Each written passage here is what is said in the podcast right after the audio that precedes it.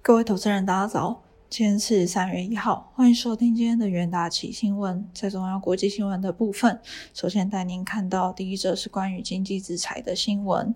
彭博报道，俄罗斯多年推动去美元化所付出的努力，可能有助于缓解美国与其他联盟国制裁所带来的影响。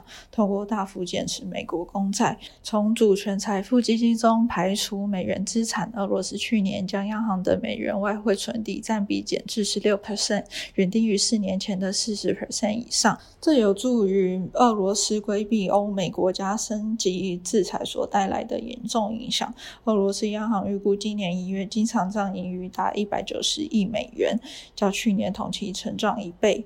俄罗斯主权财富基金国家福利基金资金规模则超过一千七百亿美元，且自去年六月以来，该基金已经没有持有任何美元。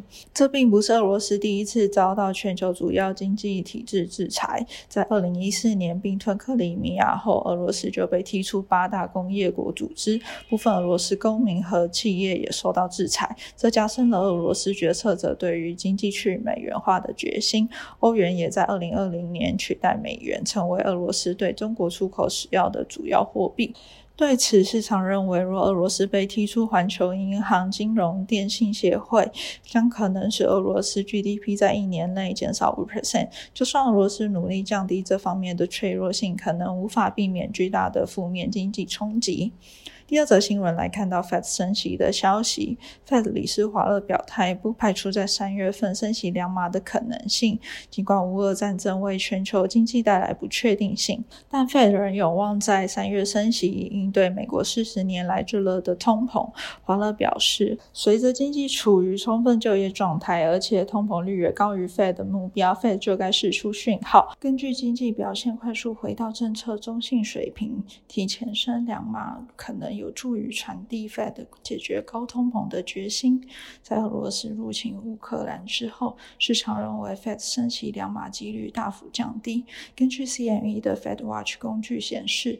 联邦基金期货投资人预测，下月升息两码几率达二十一点一 percent，升息一码的几率达七十八点九 percent。华勒表示，对乌俄开战之后，全球经济状况可能会有所不同，这可能意味着更温和的紧缩政策是否合适。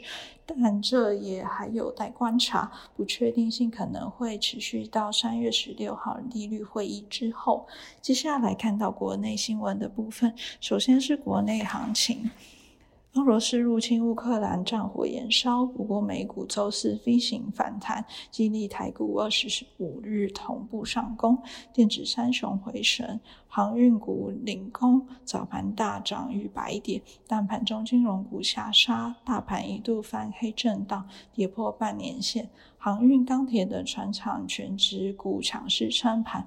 尾盘 MSCI 调整爆出了五百六十亿元大量，中场上涨五十七点六三点，收在一万七千六百五十二点一八点，逆守半年线，成交量为三千八百六十四亿元，仍不如昨日大跌成交量，周线也终止。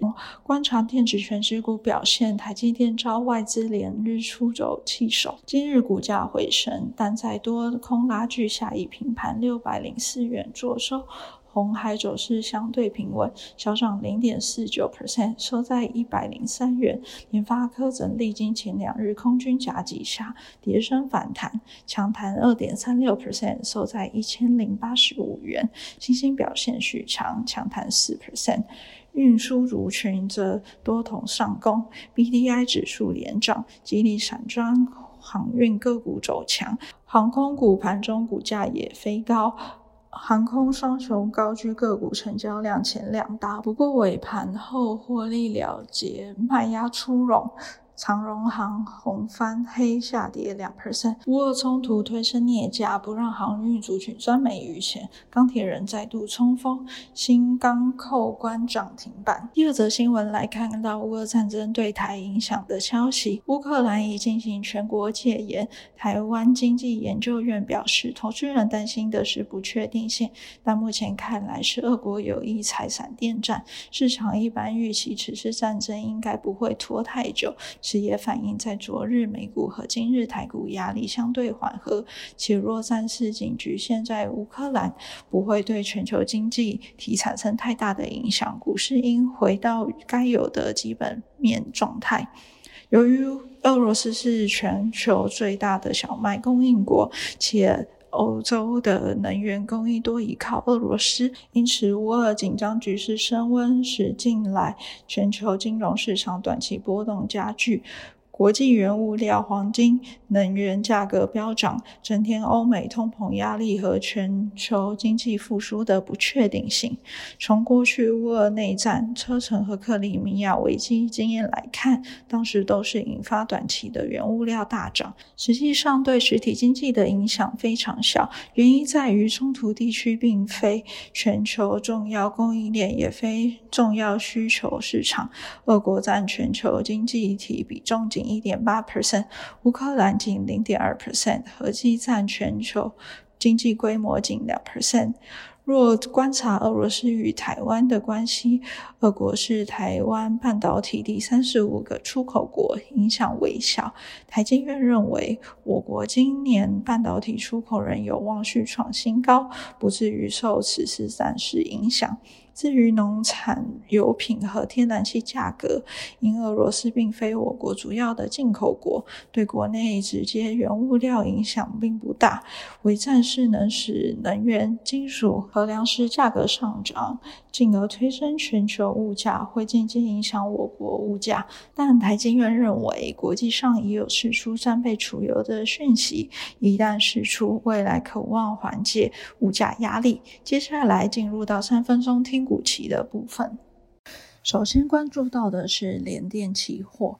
二月二十三日，联电法说会宣布，将在新加坡新扩建一座新先进晶圆计划，新场地其月产能规划为三万片晶圆，二零二四年底开始量产。联电预估，二零二二年二十八纳米产能将年增二十 percent。尽管公司认为二十八纳米产能将可能于二零二三年面临供过于求的情形，但其八十 percent 的产能皆由长期合约所保障，产品均价与产能利用率有称。周五年价期货上涨一点五六 percent。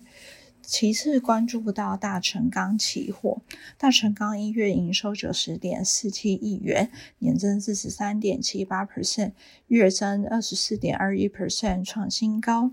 产业面则维持受惠美国通路市场供不应求，铝卷板当月产量至少二点七万吨，且不锈钢卷板单月产量维持稳一点五万吨，有利业绩表现。周五大成钢大涨六点三六 percent，重新站回十日均线。再来关注到新兴期货，周四美。系外资认为，新兴新订单必须排到二零二七年之后，表示二零二六年之前的 IBF 产能都被客户预定保留，且与主要客户共同投资资本支出的合作方式，将是未来成长驱动的实力，有助于利润与业绩持续拉高。新兴社会与五 G、AI 及 HPC 应用成长飞快，IC 近年供不应求，营收有望续创新高。周五新兴期货净扬五点五九 percent，盘中创下历史新高。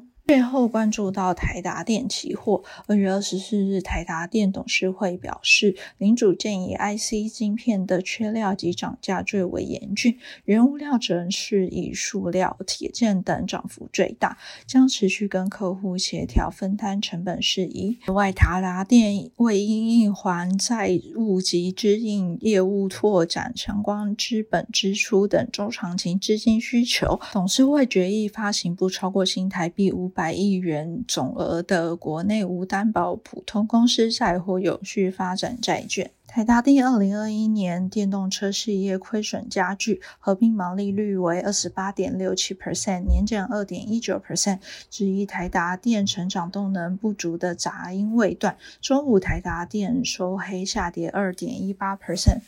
以上就是今日的重点新闻。明天同一时间，请持续锁定远大旗新闻。谢谢各位收听，我们明天再会。